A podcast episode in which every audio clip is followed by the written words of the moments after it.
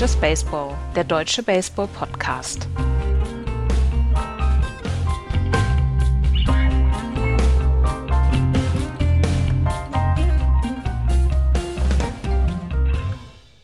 Drei Wochen vor Ende der Regular Season meldet sich Just Baseball zurück. Es gibt noch mindestens zwei Divisionen, die spannend sind. Beim Rest ist halt ein Hauen und Stechen um mindestens den zweiten Wildcard-Platz. Hallo, liebe Leute, zu Just Baseball. Hallo, Andreas. Hallo. Hallo, Florian. Guten Tag. Die beiden haben mir erlaubt, heute mit einer Überraschungsdivision anzufangen. Damit ich einfach mal äh, sagen kann, wir fangen heute mal in der National League Central an. oh Mann, das Nein, das machen wir natürlich nicht. Wir machen, wir machen von unten nach oben, äh, weil Florian so voller Adrenalin ist. Aus der letzten Nacht fangen wir mit der National League an und dort im Westen, wo die San Francisco Giants in äh, der Nacht zu heute 6 zu 4 gegen die LA Dodgers gewonnen haben. Und heute Morgen war unser WhatsApp-Chat, unser Just Baseball WhatsApp-Chat schon, ähm, ja, man, man, man konnte es fast greifen, Andreas.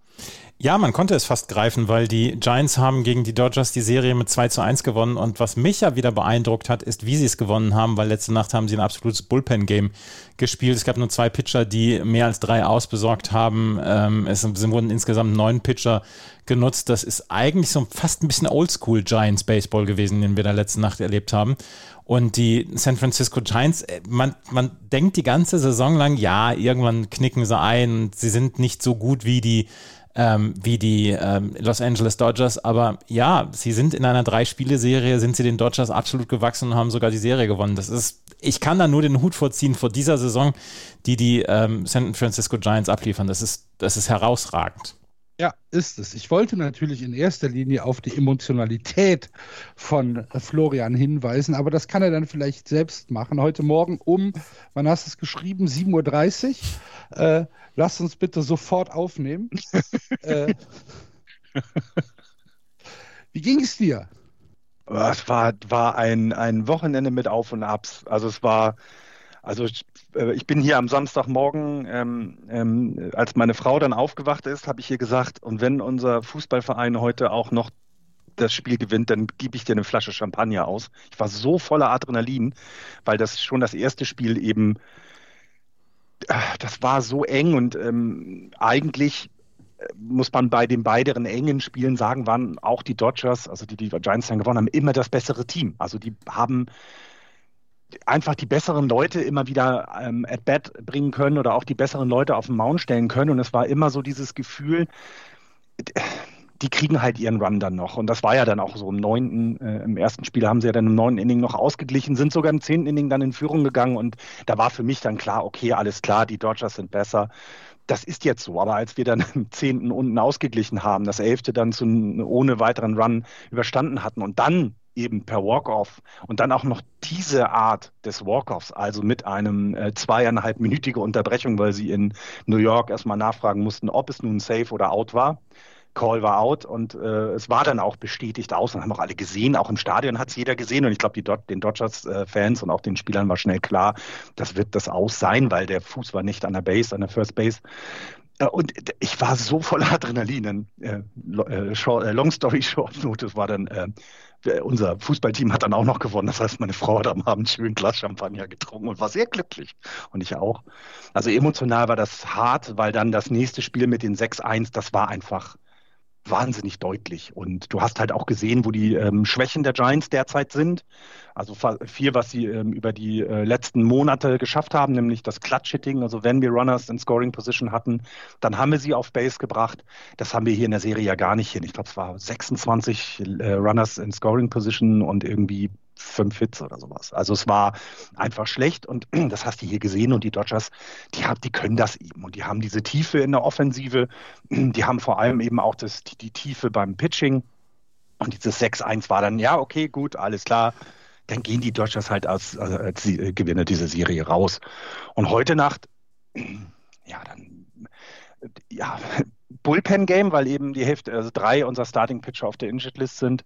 Ähm, Bullpen-Game und äh, äh, Brandon Belt homert, das äh, macht einen Home Run, 420 Fuß wird er, wurde er gemessen. Also die wirklich rechte Ecke vom, vom von Triples Alley da vom, vom, vom äh, Right Field und knallt den da raus und irgendwie hattest du dann hast du gedacht, geil, jetzt, jetzt ne, spielen wir den Kranken von oben mal runter und dann sollen die erstmal kommen. Aber ja, hm, gleich im zweiten Inning dann die Dodgers, die dann eben sagen, ist egal, wir machen einfach einen Single, einen Walk und einen Single und Bobs steht es 1-1, ich weiß gar nicht, was ihr hier wollt. Und also das war schon wirklich krass.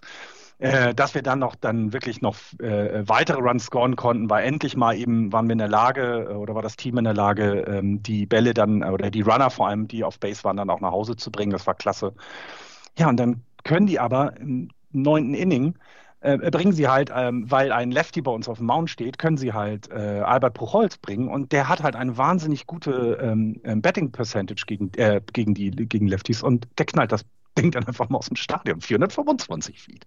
Also ein Note, der war komplett und äh, du, du, das, das, das geht nicht. Also da bist du einfach, da bist du alle, weil dann hast du schon so groß geführt und äh, bist endlich dabei, die, zu gewinnen. Und ja, dann wird es nochmal eng und dann haben wir es doch noch geschafft. Und deswegen, es war eine, eine emotional sehr aufwühlende Serie. Und ich bin froh, dass es jetzt nur gegen die Rockies als nächstes geht. Ich weiß gar nicht, ob du da so froh sein kannst, weil wenn man sich die letzte Woche der Giants anguckt, ähm, für mich war an dieser Serie gegen die Dodgers ja wirklich das Beeindruckende, dass die Giants aus einer ja, aus einer relativ miesen Woche im Prinzip kommen. Ne? Ähm, die Serie gegen die Braves verloren, das letzte Spiel sogar sehr deutlich verloren. Dann drei von vier gegen die Brewers verloren. Äh, auch nicht viel gescored in dieser, in dieser Serie gegen die Brewers. Und dann ähm, zum Glück das letzte Spiel, also zum Glück für die, für die Giants-Fans, das letzte Spiel aus, in, aus der Brewers-Serie noch gewonnen. Und dann gegen die Dodgers zu kommen.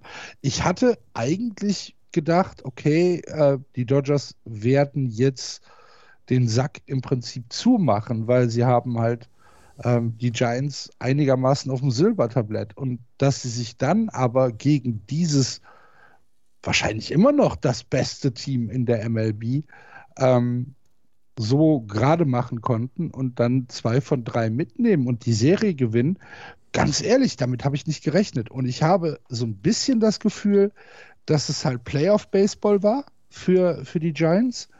Ähm, und dass da eine, wenn jetzt, wenn jetzt, weiß ich nicht, die Rockies kommen, dass da irgendwie so ein Spannungsabfall äh, passieren könnte.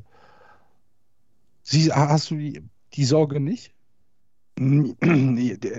Ja, seit quasi Tag zwei dieser Saison habe ich das Gefühl, dass ja, mein Gott, aber lass uns doch mal, lass uns doch mal ein bisschen kleinteiliger denken und äh, einfach mal die letzte Woche äh, der Giants und das, was in den nächsten Tagen passiert, äh, beobachten. Also verstehst du, wo, wo ich herkomme, was ich, was ich meine damit? Ich glaube auch, dass das etwas ist und war, was zum Beispiel die Dodgers am Anfang der Saison hatten. Dass dieser Spannungsabfall nach dem gewonnenen World Series, dass das weg war und äh, Dave Roberts erst Schwierigkeiten hatte, die, das Team so in den Schwung zu kriegen, dass sie eben jetzt nur noch ein Spiel hinter den Giants sind. Ne, sonst, die, die brauchten so diesen, diesen, diesen ja, diesen kleinen Anlauf, um, um wieder in, in, in Phase zu kommen. Und bei den Giants hatten wir jetzt eine wirklich schwere, äh, schwere Woche, da bin ich genau deiner Meinung. Es waren aber eben auch alles Play äh, Playoff-Spiele sozusagen. Es waren ja gegen vielleicht sogar potenzielle Gegner in den Playoffs, ne, mit den Brewers und den Braves. Da ist die Anspannung sehr hoch. Und es könnte tatsächlich auch sein, dass du jetzt, und du fliegst nach Colorado, du hast also auch dieses, na, wir, sind jetzt dann immer wieder weg von zu Hause. Da könnte so ein Blues sich jetzt äh, äh, einschleppen. Ähm, ich denke aber, dass Gabe Kepler das in den Griff bekommen kann. Ähm, bei den Spielern, glaube ich, fällt was ab. Das, da gehe ich von aus. So intensiv wirst du es gegen die Rockies nicht haben, definitiv nicht. Und ähm, das nächste Mal, dass es dann ist, ist dann gegen die, vielleicht gegen die Padres noch. Aber sonst hast du recht. Da könnte jetzt so ein bisschen der Abfall kommen, weil du bist jetzt dann in, in Colorado, du bist dann in Chicago gegen die Cubs, bei denen nun auch nicht viel gut, also gerade viel gut zusammenläuft, aber in der gesamten Saison nicht. Und dann wirklich richtig, richtig harte Gegner kommen danach mit viermal San Diego, dreimal Atlanta, dreimal San Diego wieder. Und das ist, glaube ich, da, da könnte es jetzt so einen kleinen Abfall geben, ja. Kann gut sein.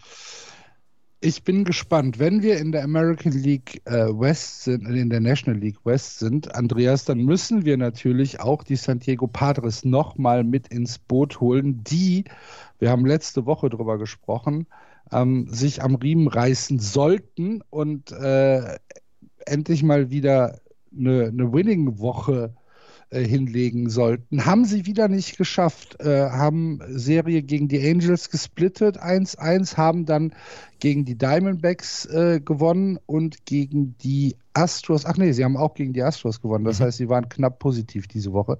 2 zu 1. Ähm, trotzdem, 5 und 5 aus den letzten 10 Jetzt haben sie äh, mit den Philadelphia Phillies sogar äh, einen Konkurrenten um den zweiten Wildcard-Platz dazugekommen, nachdem die Cincinnati Reds ausgeglichen haben. Ähm, was, was machen wir mit den Padres? Also ich glaube, die Padres haben gerade dadurch, dass sie, ähm, dass sie letzte Nacht dieses Spiel, ich habe es nebenher laufen lassen, weil ich noch arbeiten musste und dann habe ich bis zu, zum Schluss geguckt. Äh, es war ein wildes Spiel gegen die Houston Astros, was sie letzte Nacht äh, geboten haben. Und dadurch haben sie die Serie gewonnen gegen eines der stärksten Teams der Liga mit 4 zu 3. Ryan Stanek, der Pitcher für die Houston Astros, hat einen hat einen, ähm, ich glaube, einen Curveball hat er, hat er im Middle of the Plate serviert. Jake Cronenworth sagt Dankeschön und bringt das Ding per Walk-off-Home Run nach Hause. Und das war vielleicht auch so ein kleiner, so eine kleine Initialzündung, weil sie haben gemerkt, sie haben gegen eines der besten Teams jetzt 2-1 gewonnen. Und sie sind jetzt wieder, was das, äh, was die Wildcard-Standings angeht, sind sie jetzt wieder in Contention, beziehungsweise sie haben, glaube ich, im Moment den zweiten Platz inne. Genau, sie haben im Moment den zweiten Platz inne, sind ein halbes Spiel vor den Cincinnati Reds, du hast es gesagt, zweieinhalb Spiele. Dann sind die Philadelphia äh, Phillies noch dahinter. Ich könnte mir vorstellen, dass das so ein Anzünder war gestern Abend. Das hat mir gut gefallen, wie sie drin geblieben sind. Das war ein Heimspiel gegen die Astros, ist auch ein bisschen Playoff-Atmosphäre dann gewesen und dann haben sie das nach Hause gebracht. Das sieht nicht gut aus und das sah nicht gut aus, was sie in den letzten Wochen gemacht haben, aber wenn man so ähm, drauf guckt, es ist offensiv auch wirklich schwierig im Moment für die San Diego Padres. Und ich könnte mir dann auch vorstellen, dass es so ein bisschen was damit zu tun hat, dass sie, ähm, äh, dass sie Fernando Tatis Jr. nicht immer einsetzen konnten. Wenn sie ihn einsetzen konnten, dann mussten sie ihn ähm, im Right Field jetzt einsetzen. Er kann im Moment nicht auf seiner Shortstop-Position spielen. Und irgendwie ist da so ein bisschen Groove draußen aus dieser ganzen Nummer. Und ähm, wenn sie das, wenn sie das wieder in die, in die Reihe bekommen, dann könnte ich mir vorstellen, dass das auf jeden Fall noch funktionieren wird. Und dann werden sie entweder den Dodgers oder den ähm, Giants einen ziemlich harten Kampf anbieten können in der, im Wildcard-Game. Und darauf freue ich mich ja nun wirklich. Also äh, wenn, wenn es jetzt am Ende so kommt, Padres gegen Dodgers oder Giants als Wildcard-Game, ja, da bin ich doch wach nachts um drei. Ja. ja. Da, ja. da gehe geh ich mit. Und ich weiß auch schon, welches T-Shirt ich anhaben werde. Ja, ja was man bei den Patres eben, äh, was man eben die ganze Zeit nicht unterschätzen darf, Fernando Tatis Jr. spielt immer noch im Outfield. Ja. ja. Er kann immer noch nicht seine angestammte Situation, äh, Position spielen und das, also es scheint dann vielleicht auch einer der Gründe zu sein, würde ich jetzt so interpretieren, warum sie vielleicht nicht 6-4 oder 7-3 gegangen sind in den letzten zehn Spielen, sondern nur 5-5. Natürlich auch ein starker Gegner, aber ich hoffe auch so ein bisschen, dass der, dass, dass naja, diese wirklich, äh, das, dieses aufregende Team hat es auch einfach verdient, in die Playoffs zu kommen. Sagen wir es einfach, wie es ist. Ähm, das möchte man gerne sehen und ähm, ich, ich hoffe, dass es so eine Initialzündung war, denn so richtig gut war es ja nicht. Du hast es gerade gesagt, sie gehen 5-5 in den letzten zehn Spielen, schaffen es trotzdem zurück auf den, auf, auf den Wildcard-Platz zu kommen. Das liegt eben auch daran, dass die Cincinnati Reds 4-6 gegangen äh, hatten in den letzten zehn Spielen und deswegen können sie da ein bisschen Grund äh, wieder gut machen, ja. Aber ist auch für die, jedes Spiel jetzt ist super wichtig. Ähm, ja, und nächste Woche um die Zeit reden wir dann schon äh, über die Serie gegen die LA Dodgers und äh, sind mitten in einer Serie gegen die San Francisco Giants. Also die nächste Woche wird für die Padres ähm, vielleicht sogar richtungsweisend. Jetzt haben wir erstmal zwei Spiele gegen die Angels und dann eine Drei-Spiele-Serie in Los Angeles und dann eine Vier-Spiele-Serie in San Francisco. Also nochmal ein richtiger Roadtrip ähm, weil danach noch eine Drei-Spiele-Serie gegen die, äh, gegen die St. Louis Cardinals kommt. Aber äh, das sind dann schon mal sieben relativ wichtige Spiele für die Padres und auch für die äh, National League West insgesamt. Wir haben, ja, wir haben ja über die Padres schon gesprochen, dass sie so ein brutales Restprogramm ja. haben. Und äh, das ist halt, du hast keinen einzigen, keine einzige Verschnaufpause mehr für die, für die Padres. Wenn du jetzt von den Angels ausgehst als Verschnaufpause, ist das vielleicht das Einzige, weil Dodgers, Giants, Cardinals hintereinander, dann wieder Giants, dann die Braves nochmal und dann nochmal die Dodgers. Also die müssen jetzt äh, und dann wirklich. Die Giants zum Abschluss noch. Ja, mal. ja, es ist zum 3. Oktober. Also, also das ist das ist ein brutales Programm für die San Diego Padres. Und wenn sie da rauskommen mit einem Wildcard-Platz, ja, dann haben sie aber mal richtig was geschafft. Also ja. wirklich was geschafft. Auf der anderen Seite ist es gar nicht, vielleicht auch gar nicht so schlecht, weil das ist das, was ich eben meinte bei den, bei den Giants. Es hält halt die Spannung permanent hoch. Ja. Ne? Ja, und, und, vor allem, du weißt ja auch, also selbst wenn du ihm überlegst, na, jetzt kommen halt die beiden äh, Powerhouses äh, des Westens, äh, äh gegen die du noch so viele Spieler hast, Bisher haben sie von den drei, also sie haben 7-6, stehen sie gerade in der Serie gegen die Dodgers mit äh, ausgeglichenem Run Differential, 51 zu 51, also sehr knapp. Und auch gegen die Giants haben sie bereits neun Spiele gespielt und davon nur vier, also vier gewonnen, nur fünf verloren. Also auch da ganz, ganz eng. Also es ist eben auch nicht so, dass die dass, dass es jetzt so aussieht, na, dann spielst du halt gegen die hart äh, oder gegen die guten Dodgers. Nee, in jedem Spiel hast du die Chance auch gegen die zu gewinnen. Das war bisher in den Serien so. Und ähm, das ist ja auch nochmal wieder weiter anspornen, ne? dass du also weiter da vorangehst. Und äh, schlimmer ist eben das, äh, ne, die Serie gegen die Rockies zum Beispiel, äh, haben die äh, ähm, Padres verloren insgesamt. Haben nur acht Spiele gegen die Rockies gewonnen. Ja, das haben wir ja letzte Woche schon, äh, haben wir ja schon drüber gesprochen. Das zeigt aber vielleicht. sowas halt nicht passieren darf. Das ist halt noch die Schwäche vielleicht in diesem Team, wenn man so eine der vielen Schwächen ansprechen möchte. Bei den Padres ist es, dass sie vielleicht eben die Spannung in einem Spiel gegen die Rockies oder auch gegen Arizona haben sie nur elf Spiele gewonnen von den 19. Das ist zwar positiv, ist auch okay, aber eigentlich müsstest du halt vielleicht noch dominanter sein, dich ähm, genauso äh, mit der Intensität in das Spiel gehen, wie du es vielleicht gegen eben die Dodgers oder gegen die Giants machen, äh, machen wirst. Dann kann richtig was draus werden. Aber ja, hartes Programm. Kann aber sein, dass eben genau dieses Momentum dann am Ende äh, in diesem einen Wildcard-Spiel einfach hilft. Ne? Wenn du dann einfach eine tolle, äh, die to letzten 25 Spiele für dich sehr gut entschieden hast, kommst du ganz anders mit breiter Brust in die Playoffs, als wenn du gerade so reingerutscht bist. Ne? Ja. Ich, ich habe noch zwei Sachen. einmal gerade AJ Pollock von den Dodgers wird zwei oder drei Wochen ausfallen, weil er sich am Oberschenkel verletzt hat. Und die San Francisco Giants und die Los Angeles Dodgers könnten zum ersten Mal seit 1962 beide zusammen mindestens 100 Siege holen. Das wäre eine, ja, eine Sache, die wir seit 60 Jahren nicht mehr erlebt haben. Den Giants fehlen noch 13, den Dodgers noch 14 Siege für die 100. Und das bei 25 Restspielen kann das Ist durchaus möglich. passieren, ja. Ja. 16 ja, Spiele für 100. Bitte? Das ist krass. Die 16, diese 100 Siege für zwei Teams in einer Division, das wäre sehr krass, finde ich. Also das zeigt, wie gut beide Teams sind. Das ist äh, äh, bemerkenswert dann. Ähm, dass das auch jetzt zu der Zeit noch möglich ist und wenn es wirklich eintreten sollte, dann, dann haben da beide Mannschaften echt über die Saison sehr viel richtig gemacht. Das ist schon, schon beeindruckend. Ja. 16 Siege für die 100 fehlen den Milwaukee Brewers noch, die im Moment bei 84 Siegen stehen und die National League Central anführen. Und zwar so weit anführen, dass man ohne ähm, schlechtes Gewissen sagen kann, sie werden die Central gewinnen. Elf Spiele sind es nämlich Vorsprung vor den Cincinnati Reds, die 73 Siege haben. Dahinter die Cardinals, die Cubs und die Pirates, die alle keine Rolle mehr spielen. Die Cardinals haben zwar noch kleine theoretische Chancen auf den Einzug in äh, die Wildcard. Da müsste aber dann jetzt etwas passieren. Vier Spiele sind sie zurück. Ähm, zum äh, Wildcard-Platz oder viereinhalb sogar. Die Milwaukee Brewers äh, sind auch so ein Team, was die ganze Saison so ein bisschen unter ferner, also nicht unter ferner liefen, das ist falsch, so ein bisschen unterm Radar gelaufen ist.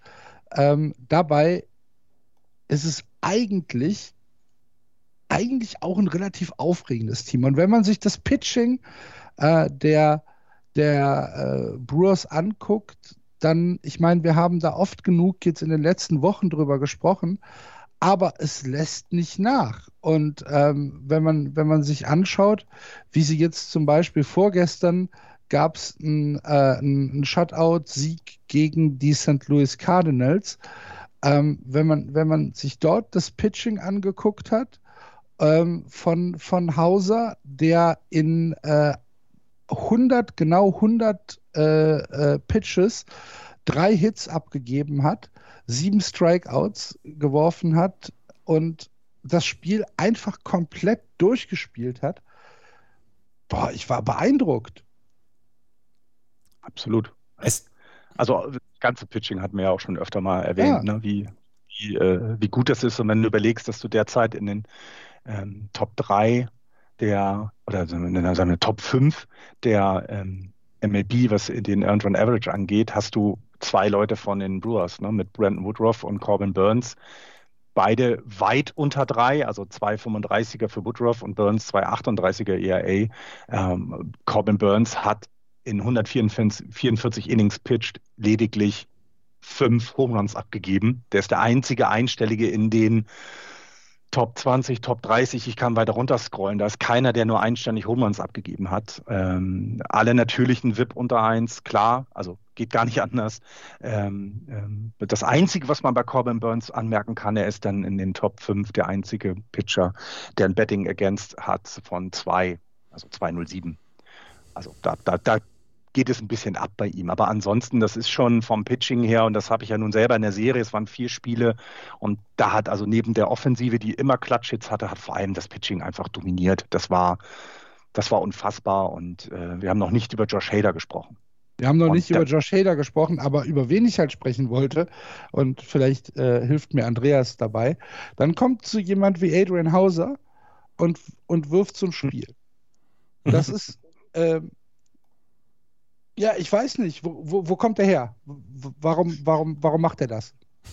Weil er es kann.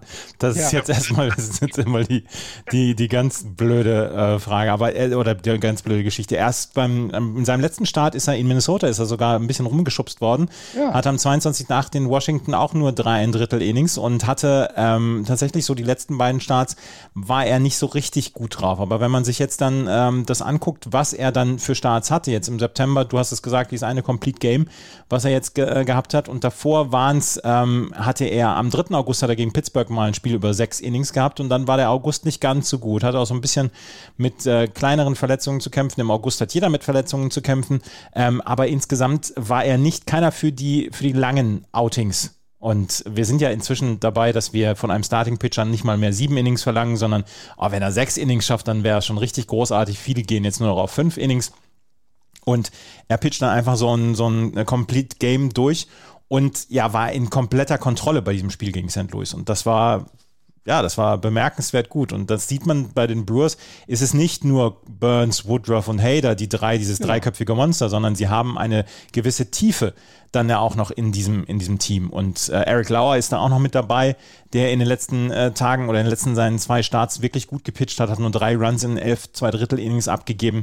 Ähm, wir haben Aaron Ashby, der äh, ein Spiel starten konnte. Brad Anderson, gut, der ist ein bisschen er ist ein bisschen rumgeschubst worden, beziehungsweise der, er konnte nicht so lange durchhalten, aber die Tiefe ist da bei den Milwaukee Brewers. Und du musst dich nicht nur auf diese drei Pitcher verlassen, sondern bekommst dann zwischendurch von Adrian Hauser dann auch nochmal ein, ein wirklich gutes Spiel. Und Adrian Hauser hatte ich nämlich auch mal bei Out of the Park und da hat er mir auch gute Dienste erwiesen.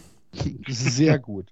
Das ist vielleicht gerade äh, eine, eine gute Situation, um äh, die Hörerfrage der Woche. Äh, eins, eins, ein, ja, bevor, bevor du sagst, eins noch gerade habt ihr gestern den ähm, Walk of Home Run von Dan Vogelbach gesehen, der The Babe genannt wird? Dan, Vogel, Dan Vogelbach, ich, ich habe eine Figur ähnlich wie Dan Vogelbach und er ist ein First Baseman, ist, ähm, er ist der Ersatz First Baseman und er hat gestern einen Walk of Grand Slam geschlagen und ähm, das Ding war Gold und er, er walzt halt um die Bases rum und äh, das war schon ganz lustig gestern. Jetzt darfst du die Hörerfrage der Woche stellen. Vielen Dank. Ähm, wir haben ja eine Frage bekommen. Haha. ähm, und zwar fragt der, ah, jetzt müsst ihr mir helfen, wer hat es gefragt? Äh, ein Hörer. Ähm, äh, Mark. Mark, Mark, Mark. Fragt, ähm, wann wird denn eigentlich ein Sieg gewertet? Das heißt, er sieht die Statistik und sieht, der Pitcher hat so und so viel Siege, Wins auf dem Konto. Und äh, er fragt sich halt, wie kann denn das sein, ähm, wenn zum Beispiel äh, jemand fünf scoreless Innings äh, geworfen hat und danach kommt ein Pitcher, der nur ein Inning geworfen hat, aber eventuell äh, Runs abgegeben hat. Äh, wie kann es denn sein, dass dieser Pitcher, also der zweite Pitcher, den Win bekommt und äh, nicht der erste Pitcher? Und ähm, ja, wir haben da natürlich einen Regelexperten, äh, Andreas. Du sagst, das ist ganz klar und ganz transparent. Kannst du es bitte dem Marc erklären? Ja. Also, der Winning Pitcher wird ermittelt ähm, zu dem Zeitpunkt, wann er eine Führung hatte. Beim, beim Starting Pitcher brauchst du mindestens fünf Innings, ähm, um als, als Qualified Start dann zu gelten. Und na, wenn du nach diesen fünf Innings eine Führung hast mit deinem Team, die du nicht mehr abgibst, dann ist der Starting Pitcher der Sieger dieses Spiels. Sollte die andere Mannschaft dann ausgleichen und es dann wieder eine Führung geben, dann wird der Pitcher mit dem Win, ähm, also bekommt der Pitcher den Win, bei dessen Einsatz es die Führung gegeben hat. Und das war zum Beispiel in diesem Spiel ähm, bei, den, bei den Boston Red Sox jetzt am Wochenende gegen Cleveland. Ähm, die ersten fünf Innings sind scoreless gepitcht worden von den, ähm, von den Boston Red Sox. Und dann stand es 3 zu 0 im neunten Inning und Adam Ottavino bekommt drei Runs äh, oder kassiert drei Runs mit einem Home Run. Und es stand 3 zu 3. Es ist ausgeglichen, also kann der Starting Pitcher nicht mehr den Sieg bekommen. Aber Adam Ottavino war der letzte Starting oder der letzte Pitcher für die Boston Red Sox, der auf dem Mount stand, weil am im Bottom of the Ninth Inning haben die Boston Red Sox dann das 4 zu 3 gescored. Und er war dann der letzte Pitcher, ähm, bevor die Führung wieder gewechselt ist. Und deswegen hat er den Win bekommen. Und so ist es, ähm, äh, so wird es ge gezählt. Und der Pitcher, der ähm, zum, zum Zeitpunkt der, des Rückstands, wo die Mannschaft in Rückstand gerät und wenn es dann eine Niederlage wird, der bekommt dann den Loss für die Truppe. Also es ist eigentlich sehr transparent. Besser kann man es nicht erklären. Ja? Ähm, und deswegen, das war, das war eine Sache, die ist gefragt worden. Und da ist eine Sache vor Monaten schon gefragt worden. Eine Hörerfrage, wenn wir schon jetzt gerade bei diesen Hörerfragen sind. Eine Hörerfrage ist seit Monaten bei uns im Postfach und ich habe sie jetzt vor ein paar Wochen mal privat beantwortet, dann dem, dem Hörer, weil er gesagt hat, Leute, wollt ihr mich verarschen? Ich stelle euch eine Frage und in keiner der Sendung kommt es vor und ich, wir konnten nur sagen, es ist, tut uns total leid. Es ist wirklich nicht deine Schuld, beziehungsweise es ist nicht so, dass wir es nicht wollen. Äh, wir haben es einfach vergessen. Äh, die Frage war, wie kommen die Startzeiten zustande? Also 19.07 Uhr zum Beispiel oder 22 Uhr oder 21.45 Uhr und so weiter. Und ähm, willst du das erklären oder soll ich das erklären?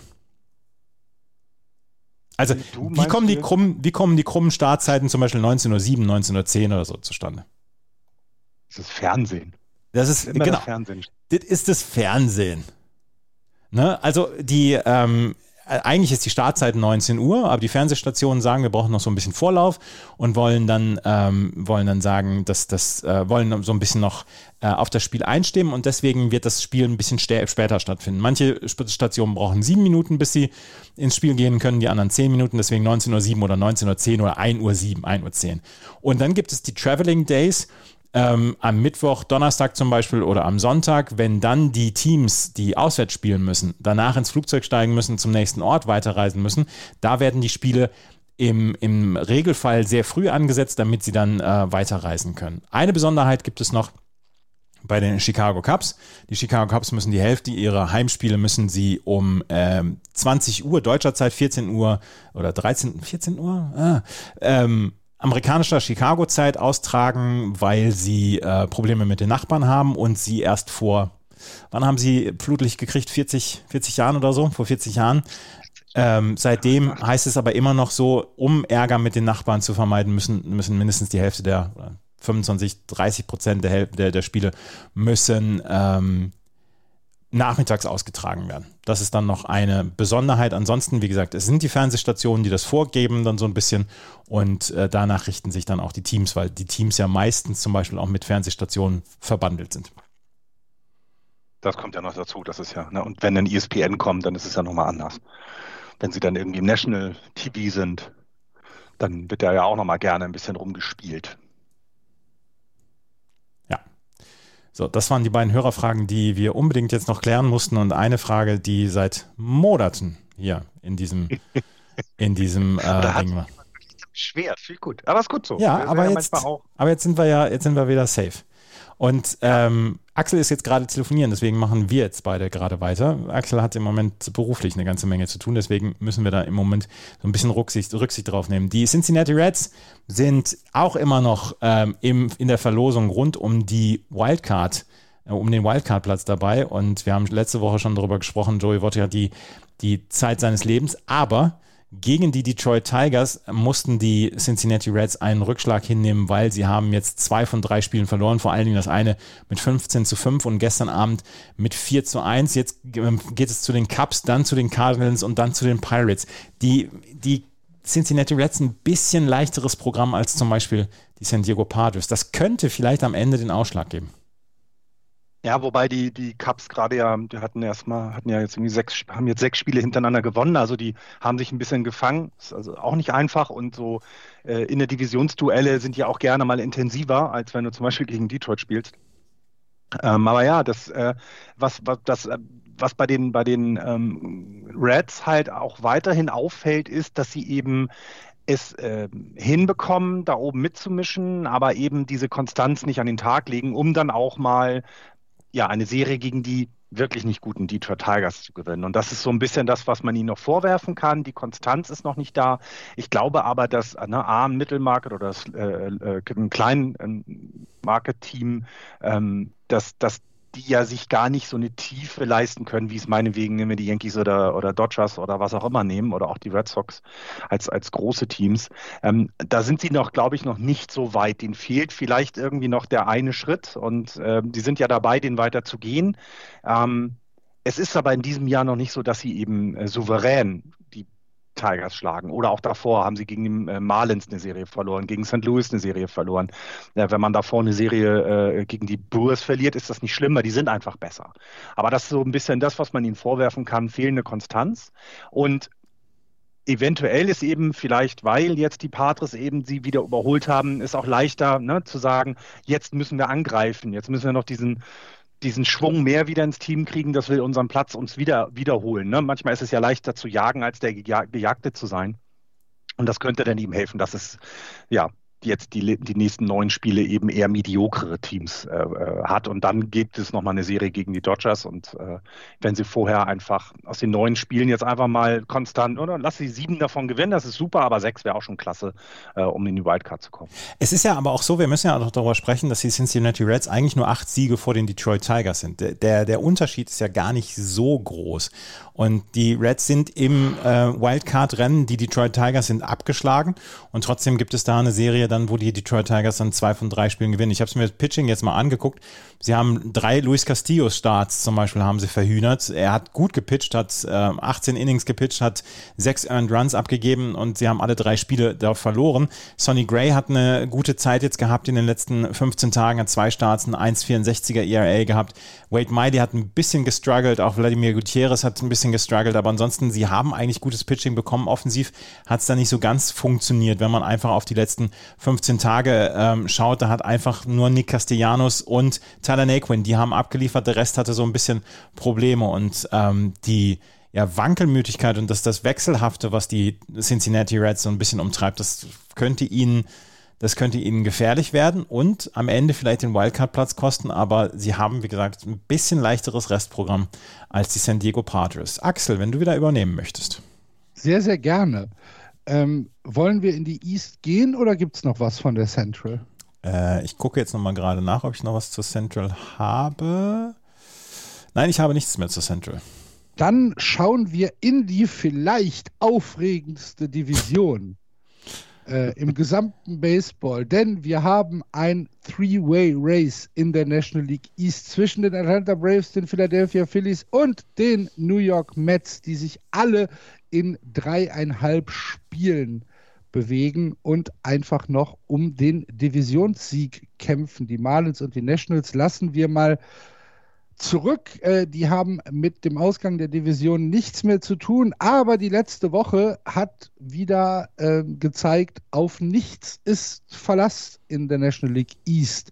Wo wir letzte Woche noch dachten, ah, die Atlanta Braves, die haben sich die Tabellenspitze jetzt zurückgeholt und werden ähm, das wahrscheinlich nach Hause cruisen haben äh, eine schlechte Woche, äh, 4 und 6 aus den letzten 10. Im Gegensatz dazu die Phillies mit ihrem äh, äh, Double-A-Spielplan, den sie äh, haben, äh, haben 7 und 3, haben also Spiele aufgeholt. Genauso wie die normalerweise komplett dysfunktionalen New York Mets, die vielleicht erst ähm, so ein Beben wie äh, letzte Woche brauchen, um zu realisieren, ach, wir können ja sogar Baseballspiele gewinnen, die nämlich auch 7 und 3 aus den letzten 10 gegangen sind. Auf einmal haben wir hier eine Division, die, auch wenn sie vielleicht nicht das beste Baseball äh, äh zeigt, äh, auf jeden Fall super, super spannend ist. Und äh, wir können uns auf einen September freuen, der noch eine ganze Menge zu bieten hat äh, zwischen diesen Teams.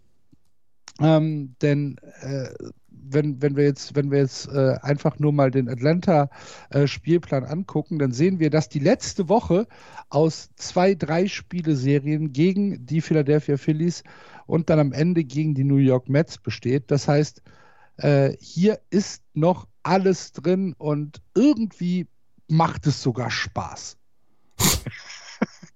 Es wirkt so ein bisschen wie diese, ich, ich weiß nicht, wo das war, war das, als die NFL mal in Deutschland war, da hatten die diese, äh, ja, wie Hüpfburgen, aber wo eine Laufbahn ist und du warst an so einem Gummiband angebunden und du bist erstmal richtig schnell losgerannt, aber irgendwann kommt dieses Gummi und zieht dich immer wieder von dem Erreichen des Zieles zurück.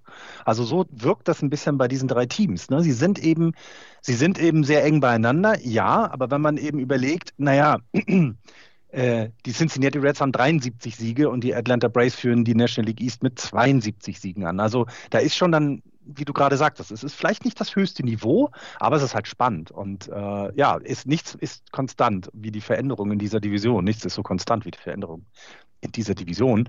Und äh, gerade bei den Mets äh, ne, ich meine, wenn der, der gute Herr Baez, den ich letzte Woche dann noch sehr ausgeschimpft habe, wo ich auch bei der Meinung dabei bleibe, dann irgendwie drei Tage später dann Walkoff äh, im City Field schlägt und dann auch bejubelt wird, ist ja auch alles gut wieder anscheinend. Also vielleicht haben die denn ihre Probleme auch mit äh, untereinander, miteinander alle geklärt und festgestellt, wie du sagtest, oh Himmel, das geht ja alles und wir haben ja sogar noch eine Chance, äh, relevant zu werden wieder.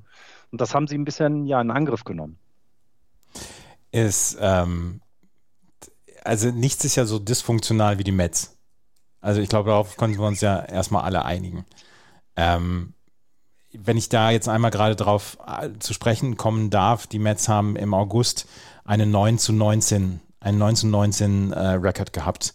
Sie haben Anfang August haben sie viereinhalb, mit viereinhalb Spielen geführt, die Division angeführt, mit viereinhalb Spielen. Jetzt liegen sie dreieinhalb Spiele zurück. Ich habe einen Artikel in The Athletic von Ken Rosenthal gelesen, der gesagt hat, diese Franchise muss eigentlich komplett ausgehöhlt werden, was Management etc. angeht. Du hast Sandy Alderson, der ähm, der Leute deckt, die im in General Management arbeiten, die dann ähm, die, denen die, die den Vorwürfen ausgesetzt sind dass sie ähm, Menschen oder Frauen äh, sexuell belästigt haben etc. Ähm, du hast dort, äh, du hast dort eine toxische Arbeitsatmosphäre und er sagte, eigentlich müssen müssen die neuen Besitzer dann bei den Mets eigentlich mal wirklich mit dem Stahlbesen durchfegen. Und dann kommen dann solche Geschichten wie äh, auf dem Platz äh, vor, wie wenn äh, du bist Mets-Fan, du hast eine super Offseason gehabt, du hast Francisco Lindor bekommen, du bekommst zur Trade Deadline noch Javier Baez und das es dauert keine vier Wochen. Da sind Javier Baez und Francisco Lindor im Stadion und machen so den Thumbs down, um, die, um, den, um den Zuschauern zu sagen, nee, das, das könnt ihr nicht mit uns machen. Es hat keine vier Wochen gedauert, bis das wieder, bis das wieder komplett aus dem Gleis geflogen ist. Und es ist, es ist Wahnsinn. Ähm, es, es ist Aber ist es nicht auch für den, ich sag mal, für den interessierten Beobachter hoch ja? Natürlich. Natürlich hält man oder fährt man langsamer an einem, an einem hoffentlich leichten Verkehrsunfall. natürlich fährt man da langsamer und guckt. Und ich meine, bei den anderen Teams kannst du ja vielleicht sogar noch Erklärungen finden, ne, warum Leistungen nicht mehr so sind, wie sie mal waren. Ne? Wenn wir die Atlanta Braves nehmen, die eben mit dem Ausfall von Ronald Acuna Jr. schon ähm, das war schon ein herber Rückschlag, muss man ja sagen. Und äh, dann kann man da Erklärungen finden. Und bei den Philadelphia Phillies, äh, ja, wüsste ich jetzt auf die Schnelle vielleicht nichts, aber da, da sieht man ja auch kein dysfunktionales Team, finde ich mehr, sondern es ist vielleicht einfach, dass sie nicht konstant oder stark oder gut genug sind in den letzten äh, Wochen, wobei sie auch einen guten August mit 17-11 hingelegt haben.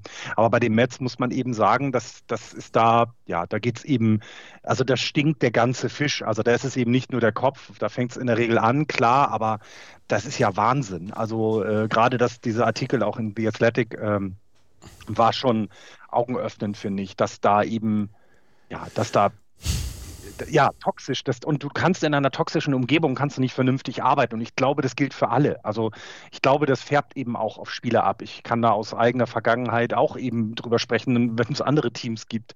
Äh, wenn da wenn es oben nicht läuft und wenn da einfach nur Querelen sind, dann wird es unten auch nicht laufen können. Weil du dich ja, du, du hast ja so viele Nebenkriegsschauplätze, die du, ähm, die du, äh, wo du, wo du da sein musst und, und dann eben, dann kommen die Spieler auch noch um die Ecke mit so einem Quatsch das ist schon arg und äh, sie können im Moment nur wirklich von Glück reden, dass die Braves ihre Schwächephasen hatten und die Mets davon ein bisschen profitiert haben wieder, ähm, dass sie nicht mehr so weit weg sind. Ne? Das ist das Einzige, was die Mets geholfen hat, war, dass eben sowohl die Phillies auch die, als auch die Braves ihre Schwächephasen hatten und nicht einfach davon, äh, davon gezogen sind. Ne?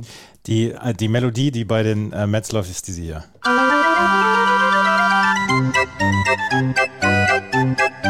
Ich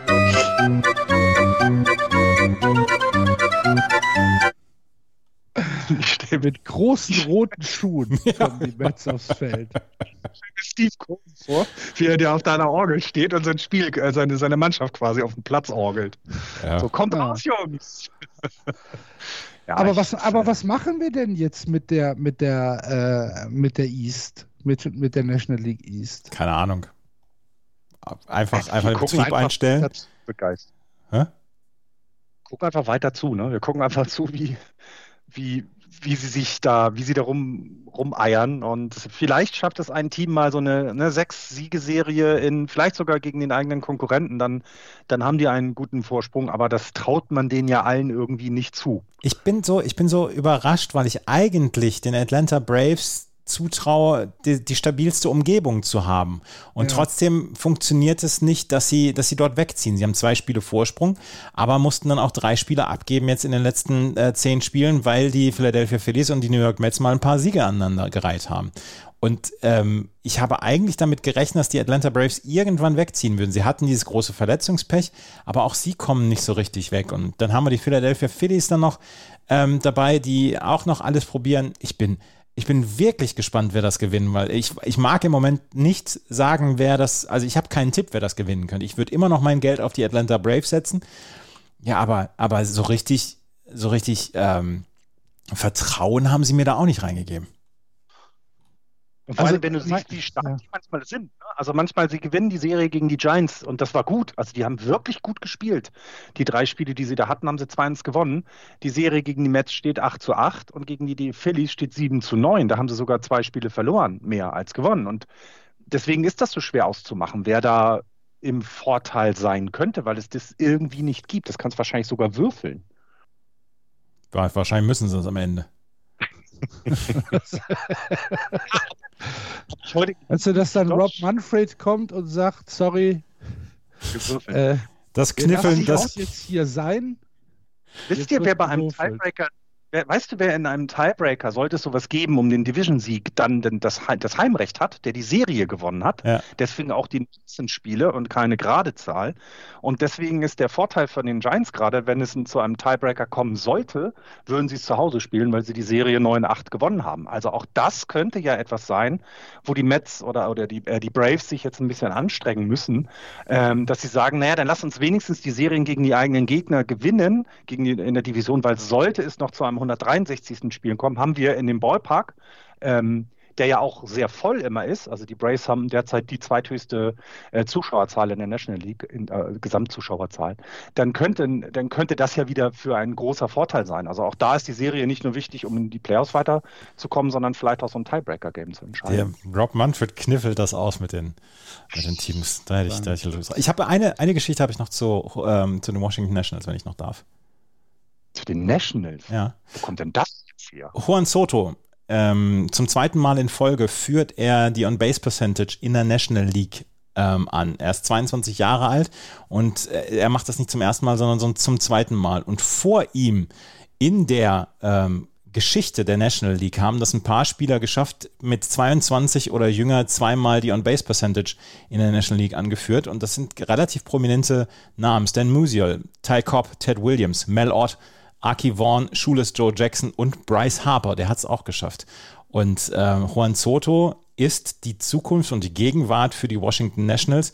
Und er mag ein, ein Verhalten an der Platte haben, was einen wirklich so ein bisschen nervt, aber er ist unglaublich gut. Und wie gut er Pitches vorbeilaufen lassen kann, dass er nicht nach äh, Pitches außerhalb der Strike Zone schwingt, das ist schon wirklich richtig bemerkenswert gut und ähm, der Junge wird die nächsten 10, 15 Jahre, wird er uns sehr viel Freude machen, davon bin ich sehr überzeugt. Und er ist einer dieser Spieler, die, ja, so wie Fernando, Fernando Tatis Jr., wie Mookie Betts, die auch so ein bisschen exaltierter dann sind und die ein bisschen, ja, ein bisschen offener daran gehen. Let the kids play. Guck dir das mal an, also die Statistiken von ihnen, also die On-Base-Percentage, die ist mit 4,46 exorbitant hoch. 4,46, das ist ja der Wahnsinn irre. Und so, und dann, dann überlegt man sich, warum. Er hat 125 Hits, das ist okay. Also, ne, völlig in Ordnung bei, ähm, also ein Hit pro Spiel. Alles in Ordnung. Der hat 111 Walks. Mhm. In 125 Spielen, das, das, das ist ja unfassbar. Und dann ist das okay, das kann man haben. Äh, Joey Gallo, auch äh, jetzt bei den Yankees, äh, davor bei den Rangers, der hat 102 Walks. Aber auch zum Beispiel 182 Strikeouts, Joey Gallo. Juan Soto hat nur 79 Strikeouts. Mhm. Bei 111 Walks hat er nur 79 Strikeouts gegen sich. Das ist unfassbar gut. So ein Spieler nehme ich jeden Tag. Das ist ja Wahnsinn. Also das äh, gut, dass du das mal angesprochen hast, weil solche Statistiken übersieht man ja gerne, finde ich. Ne? Also eine On-Base-Percentage haben wir gesagt, da gucken wir sehr gerne drauf, weil wir dann wissen, dass die, dass die äh, Jungs, die am Platter stehen, auch auf Base kommen. Aber dass der so diszipliniert ist, das ist ja irre. 79 Walks. Wahnsinn. Äh, 79 Strikeouts, Entschuldigung. Ja. Ja, ähm, also mein Geld ist auch auf den Braves. Ich, das, was Andreas gesagt hat, ich weiß aber nicht warum. ja, wir wissen es alle nicht. Ich glaube, nee. es wissen auch nicht mal die Braves oder die Mets oder die Phillies. Nee, wahrscheinlich nicht. Aber es ist eine spannende Division. Ja, aber das haben wir schon in der Vorschau gesagt. Das ist eine der wenigen Vorhersagen, die aus der Vorschau noch existent ist. Das stimmt. Wir haben es anders, wir haben es allerdings anders, glaube ich, aufgezogen, das Ganze. Ja, so viel Klasse und Ne? Gut, man muss ja auch. Das ist wie vor der Wahl, Andreas. Ja. da kann man einfach nichts genau sagen. Nee, also so also genau, genau wissen wir es jetzt auch nicht. Was wir wissen ist, dass wir äh, jetzt in die American League wechseln und dort dann auch dem Rhythmus der Sendung folgend im Westen anfangen, wo die Houston Astros viereinhalb Spiele vor den Seattle Mariners die Division anführen. 79 Siege. Dahinter die Mariners, wie gesagt, 75, die Oakland Athletics 74. Die Angels und die Texas Rangers sind ein bisschen raus. Aber wir haben mit den Mariners und den Athletics noch zwei Mannschaften, die, wenn alles optimal läuft, ähm, noch in Contention für den zweiten Wildcard-Platz kommen können. Allerdings, Florian, muss sich da jetzt was tun. Die Seattle Mariners haben es erkannt und haben eine hervorragende Woche äh, hinter sich, haben äh, Serien jetzt gewonnen gegen äh, die Astros und die Diamondbacks, die sie sogar gesweept haben. Äh, fünf Siege in Folge.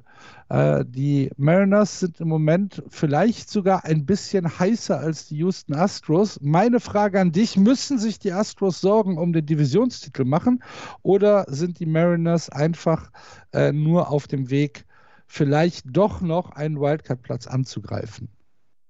Ich glaube, bevor die Astros sich anfangen, Sorge zu machen, muss noch so eine Woche kommen. Dann ja, aber jetzt noch nicht. Aber na klar, das, äh, also hier ist ja etwas passiert, was wir, äh, das haben wir auf gar keinen Fall vorher gesagt, dass die Seattle Mariners am Ende der Saison äh, sogar noch eine Chance haben auf den Division-Titel. Ich glaube, das hätten wir auch nie gesagt. Und vor allem, sie haben ja jetzt die Athletics einfach mal verdrängt. Und das ist, das ist sehr bemerkenswert, finde ich. Ähm, laufen ja auch, finde ich, komplett unterm Radar. Liegt aber auch eben daran, dass sie so weit im Westen sind. Wir hatten das ja schon bei vielen Teams, auch sonst aus der National League West, dass das so immer so ein bisschen untergeht. Und sie haben ja jetzt auch nicht den Spieler, wo man sagt, äh, deswegen schalte ich jetzt ein Mariners-Spiel unbedingt ein. Das sind alles so, ne, so, so Spieler, ja, hat man mal gehört, aber es ist ja auch nicht wichtig. Ähm, und deswegen so unterm Radar zu fliegen und die Ace zu überholen, die eine gute Saison ja auch spielen und den Astros nochmal gefährlich werden. Vielleicht lass sie mal, ja, lass sie mal vielleicht nochmal gegeneinander spielen. Ich weiß gar nicht, wann das das nächste Mal passiert und ob es nochmal passiert. Aber sonst, glaube ich, sind die Astros sehr gefestigt. Ach, guck, sie haben jetzt eine Serie. Es äh, beginnt äh, morgen Nacht. Beginnt äh, die Serie, da sind die Mariners in Houston. Das wäre also das hätte ja noch mal was. Und vor allem, sie haben auch noch sieben Spiele gegen äh, die Athletics selber, was also ja in der Division dann auch sehr entscheidend sein kann. Ähm, ja, Mariners komplett unterm Radar, sind, sind aber im Moment für mich das überraschendste Team diese Woche, muss ich ehrlich gestehen.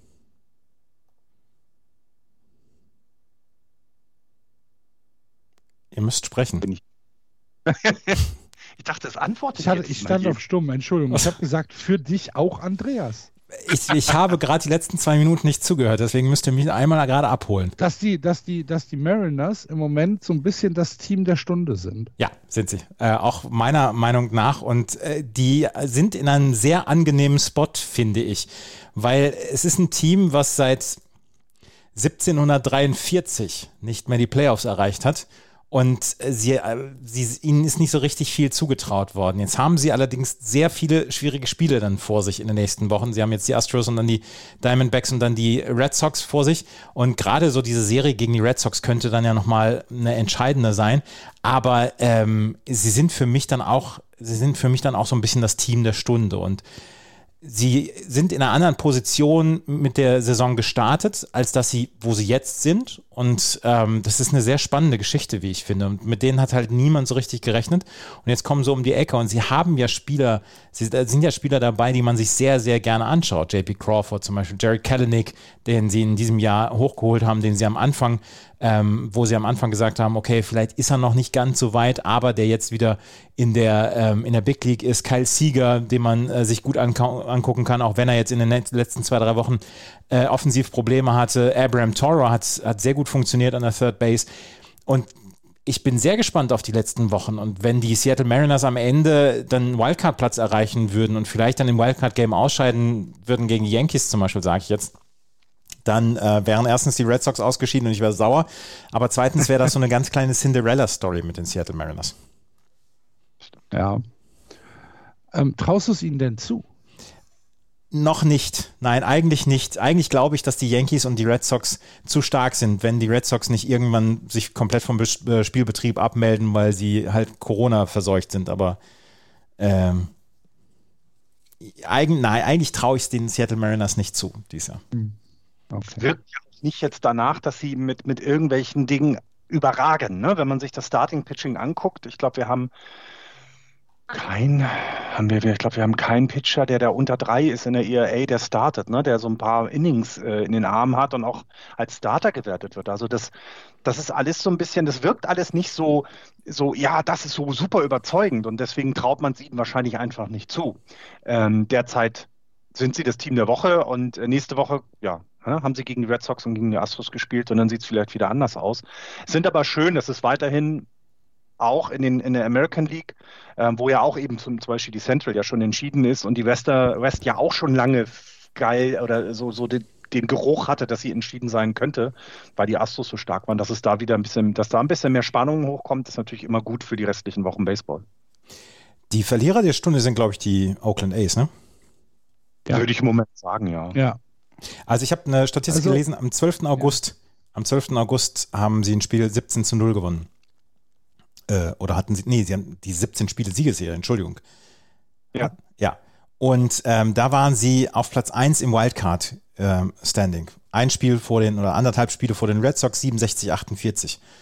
Vier Wochen später sind sie im Wildcard-Standing jetzt vier Spiele zurück, 74, 63. Alle Teams rund um die Wildcard-Plätze, also die Yankees, die Red Sox, die Seattle Mariners, die Toronto Blue Jays und die Oakland A's oder die äh, waren oder bis auf die Oakland A's haben einen Rekord von über 500 gehabt in dieser Zeit. Die ähm, die Ex, äh, Oakland A's waren 7 und 15 und Billy Bean hat aber gesagt, nee, wir haben noch das Beste vor uns. Wir glauben fest daran, dass wir das Wildcard Standing erreichen oder die Wildcard das Wildcard Spiel erreichen können. Ja, Hab, was soll er sagen? ja, ja klar. Aber habt ihr habt ihr mitbekommen, dass es Gerüchte gibt, dass Billy Bean die Oakland A's verlässt? Gibt es die nicht jedes Jahr? Ja, dieses Jahr sollen sie wohl sehr, sehr hart sein. Und ähm, also der, der das äh, geschrieben hat, ich glaube, ich habe es bei, habe ich bei CBS Sports, glaube ich, habe ich es gelesen.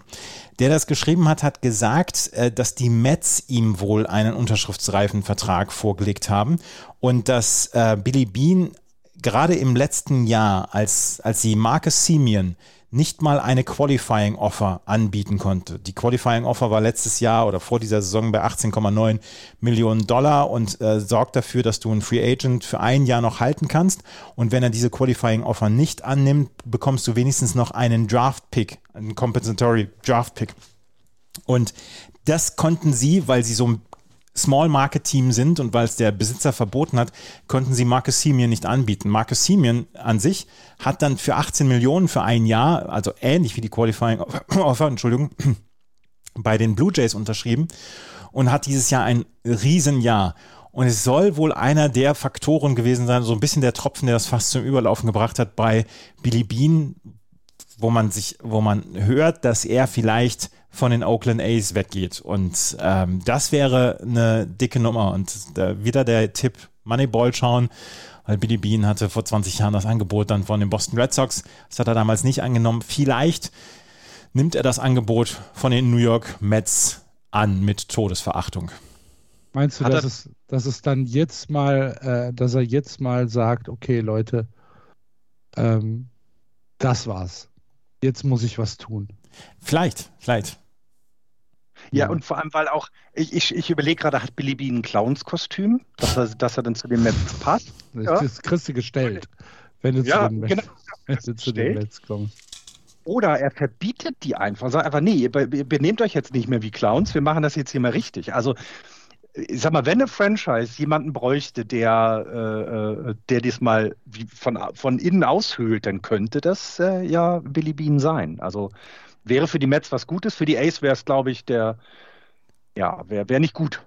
Also Billy Bean Weil geht ja äh, oder hat ja einen wirklich atemberaubenden Ruf dadurch, dass er diese Moneyball-Geschichte da hat und dass er wirklich es Jahr für Jahr für Jahr schafft, aus den Oakland A's ein konkurrenzfähiges Team zu machen mit den Voraussetzungen, die sie haben. Und er hat einen legendären Ruf und ich glaube, dass ich oder ich könnte mir vorstellen, dass Billy Bean irgendwann sagt, ja, ähm, das ist alles schön und gut, was ich hier bei den, äh, den Oakland A's erreicht habe, aber vielleicht versuche ich es ja mal bei einem Team, wo die Taschen nicht zugenäht sind, wo es wirklich Kohle gibt, wo wirklich was zu tun ist. Der andere, der andere Kandidat für so eine, für so eine Franchise wie die Mets ist natürlich immer Theo Epstein, aber der hat, glaube ich, im Moment so ein bisschen das süße Leben kennengelernt als Berater von Rob Manfred, wo er, äh, wo er eine Menge Kohle dafür bekommt, einfach nur zu schauen, welche Regeln geändert werden sollen ich könnte mir vorstellen, dass es sollte Billy Bean in irgendeiner Weise ankündigen oder nur so durch die Blume sagen, ah, vielleicht brauche ich mal eine neue Herausforderung, dass da ein paar Teams auf der Matte stehen und dass da, die dann am Ende sagen, hier, was möchtest du haben? Du schreibst die Zahl drunter, die du haben möchtest. Das Ah, glaube ich, das glaube ich tatsächlich auch, dass äh, Billy Bean. Na, ich meine, mit diesen frühen Angeboten kann man natürlich auch einfach mal ins Gespräch kommen. Genau. Ne? Mhm. Da kann man dann auch mal sagen, hier, guck mal, äh, die Mets haben sich gemeldet. Ähm, wenn es noch eine bessere Option gibt, ich höre zu.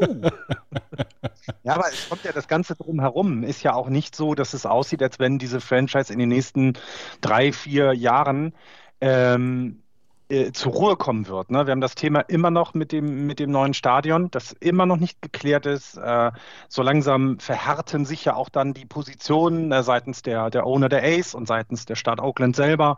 Ähm, eigentlich wollen sie alle das Gleiche, nämlich einen moderneren Ballpark, aber irgendwie will niemand dafür Geld ausgeben. Ähm, heißt also auch, da ist ja kein unbedingtes Zeichen, dass sich etwas bessert oder dass sich das verbessert dort mhm. in der in Oakland. Und das kann natürlich dann auch äh, so sein, weil ich meine, wir haben ja die, die Trainingsfacilities gesehen in dem Film.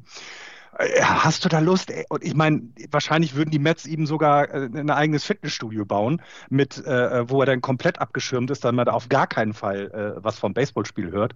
Ähm, also die, die, die Möglichkeiten bei anderen Teams sind ja dann noch irre viel größer. Und gerade eben bei jetzt den Mets, wo ja die Owner auch äh, durch, durch die neue Ownership ja auch gesagt haben, wir wollen ja eben jetzt auch mal ein bisschen mehr tun, als wir es früher gemacht haben. Ähm, aber auch andere Teams haben dann, wie du sagst, haben Interesse. Und es könnte für Franchises wie, keine Ahnung, in, in Pittsburgh oder äh, was weiß ich, Angels, ich habe keine Ahnung, wer da noch Bedarf dann anmelden würde, könnte das echt immer ein Gamechanger sein und für die Ace aber ja, geht A eine Ära zu Ende und B wäre das, glaube ich, für das Team insgesamt echt nicht gut. Wir sind gespannt, aber ich glaube, die, äh, die Konsequenz aus der letzten Woche ist tatsächlich, die Oakland Athletics müssen den Schalter umdrehen. Für die Seattle Mariners läuft es im Moment wirklich besser als erwartet. Und bei den Houston Astros muss man gucken, ähm, ob es da eventuell sogar noch mal knapp werden kann gegen die Seattle Mariners. Aktuell glauben wir das aber nicht. Wo es auf gar keinen Fall mehr knapp wird, ist in der American League Central, wo die Chicago White Sox unangefochten die Tabelle anführen. Neuneinhalb Spiele haben sie Vorsprung mit 79 Siegen und 58 Niederlagen gegenüber den Cleveland Indians, die bei 68 stehen und eigentlich nach allem, äh, was äh, logisch ist, auch aus dem Wildcard Race raus sind. Das heißt, Cleveland, Detroit, Kansas City und Minnesota dürften eigentlich jetzt den September keine wirkliche Rolle mehr spielen, außer als Stolperstein. Gibt es da Gegenmeinungen zu? Also ich habe die Cleveland ähm, Indians Guardians habe ich jetzt am Wochenende gesehen und das hat mich nicht so richtig zu 100% überzeugt. Ja, Sie haben gestern im dritten Spiel gegen die Red Sox haben sie einen klaren Sieg eingefahren. Sie haben nach wie vor ein gutes. Ah, so klar war der gar nicht. Ja. Der war am Ende klarer als, ja, ja, genau. als das Spiel. Ja, ne?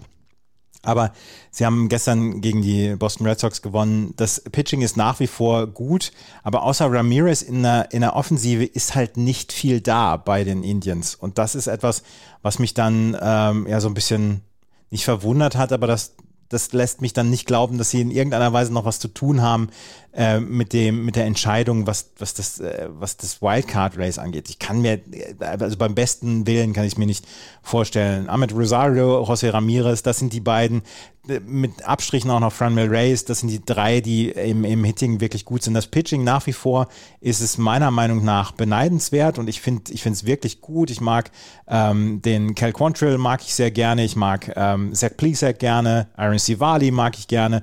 Das sind gute Pitcher und die werden in den nächsten Jahren für die Cleveland Indians vielleicht dann auch noch ähm, entscheidend sein. Und Shane Bieber, wenn er wieder zurückkommt von der Verletzung, aber es ist halt offensiv nicht so richtig viel los bei den Indians und deswegen, da wird nichts mehr passieren. Also die Chicago White Sox können ernsthaft austrudeln lassen.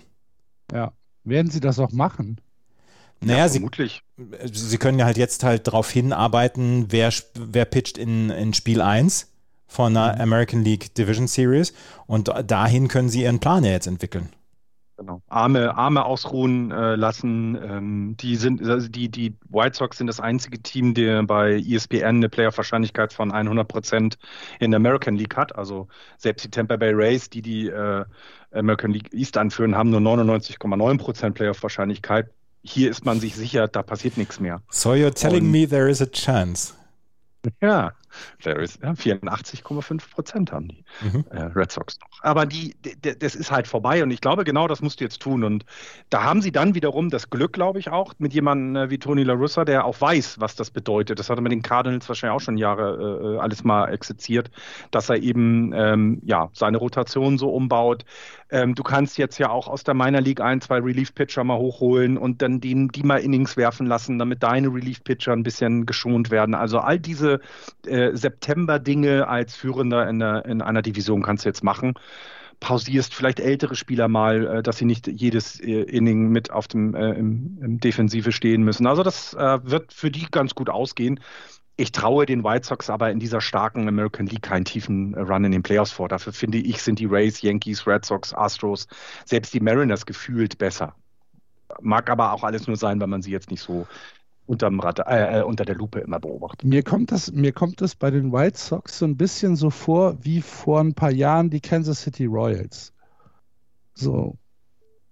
Die ganze Saison eigentlich relativ souverän an der Spitze der Division geblieben aber immer so ein bisschen unterm Radar und immer mit dem, mit dem Asterix, ja, weit wird es nicht gehen. Ne, die sind ganz gut, aber richtig weit wird es nicht gehen. Und auf einmal haben wir blöd geguckt.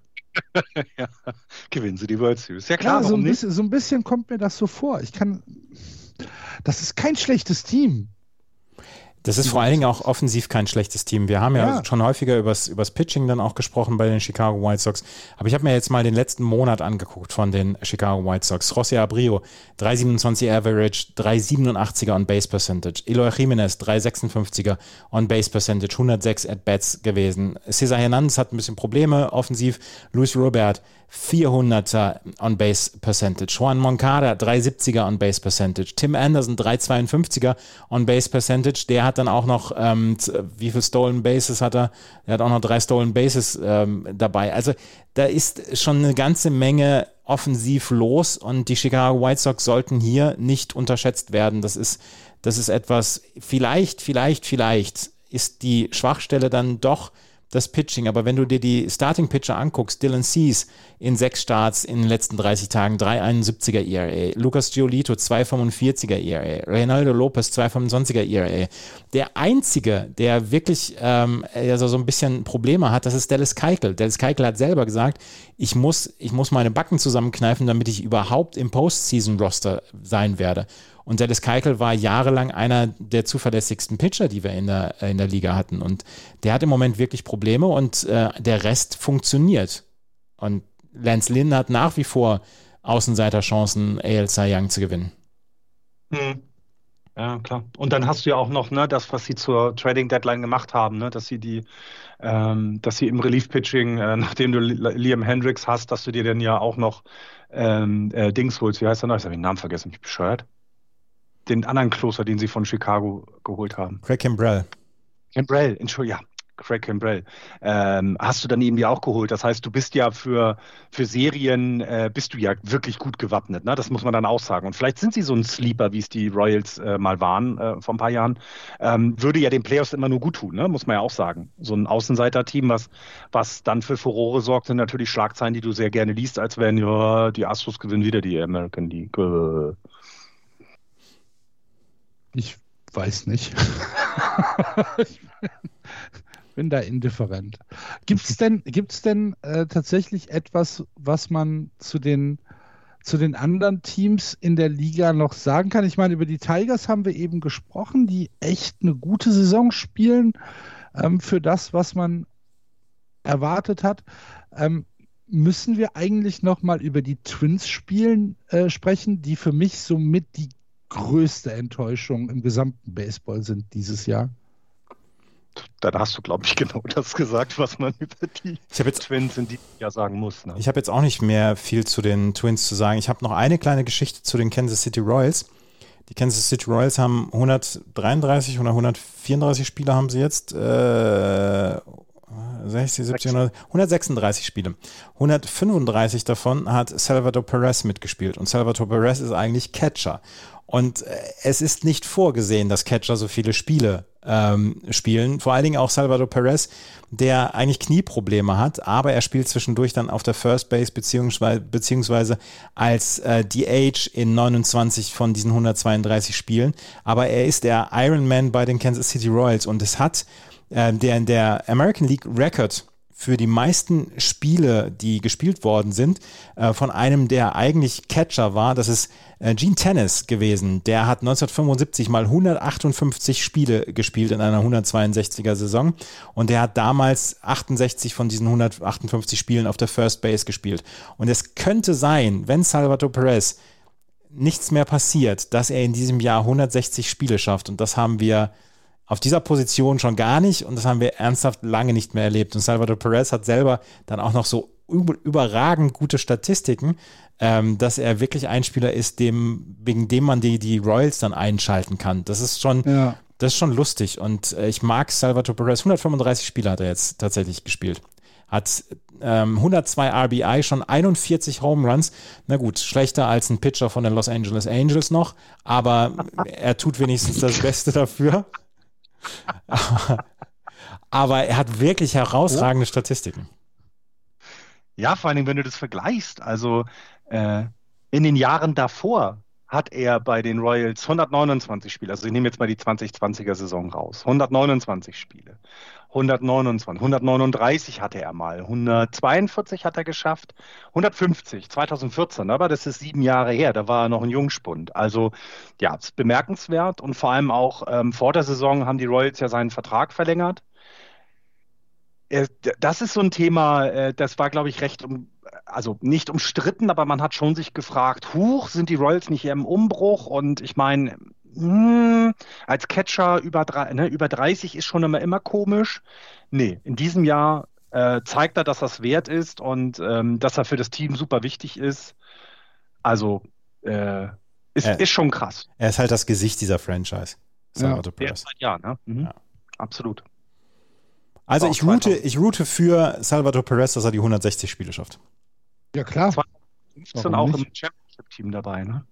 Ja war. Ist ja noch einer derjenigen, die übrig geblieben sind von diesem Championship-Team von 2015. Ähm, und ja, und, und, und, und, leitet jetzt eben als erfahrener Spieler äh, dann die, die jetzt neu dazukommen, an. Das finde ich gut und ja, klar, für Salvatore Perez äh, Routen ist, glaube ich, eine gute Sache. Ja, genauso wie für die Boston Red Sox zu routen, aber ähm, da müssen wir jetzt den Florian vielleicht rausnehmen.